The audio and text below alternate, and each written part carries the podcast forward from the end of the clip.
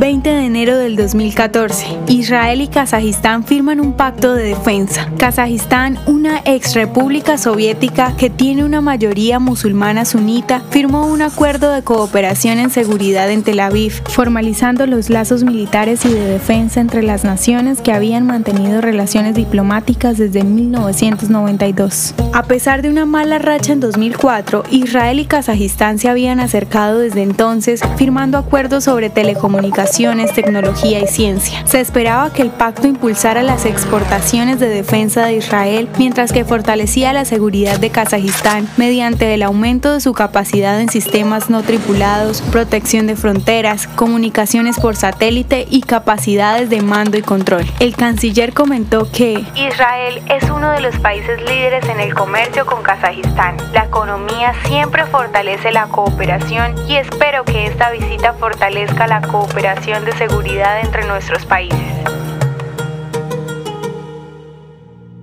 ¿Te gustaría recibir estos audios en tu WhatsApp?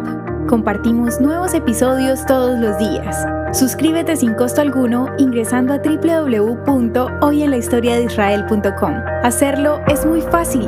También puedes encontrarnos como arroba hoy en la historia de Israel en Instagram, Facebook, Spotify y otras plataformas digitales. Comparte este audio para que otros conozcan más acerca de Israel. Este proyecto es realizado por Philos Project. El contenido original de hoy en la historia de Israel fue provisto por el Centro para la Educación sobre Israel.